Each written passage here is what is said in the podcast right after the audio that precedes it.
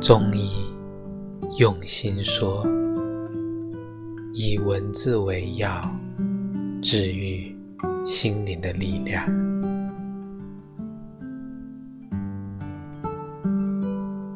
梦想这个东西，放在心里越重，离现实越远。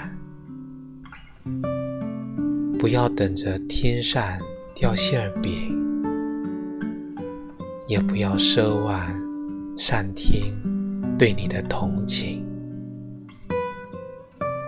唯有去努力，才有可能看见一片新的天空。我们不妨这么想：有结果的努力。是锻炼，没有结果的努力是磨练。不管怎样，每一种际遇都是你生命中不可或缺的元素。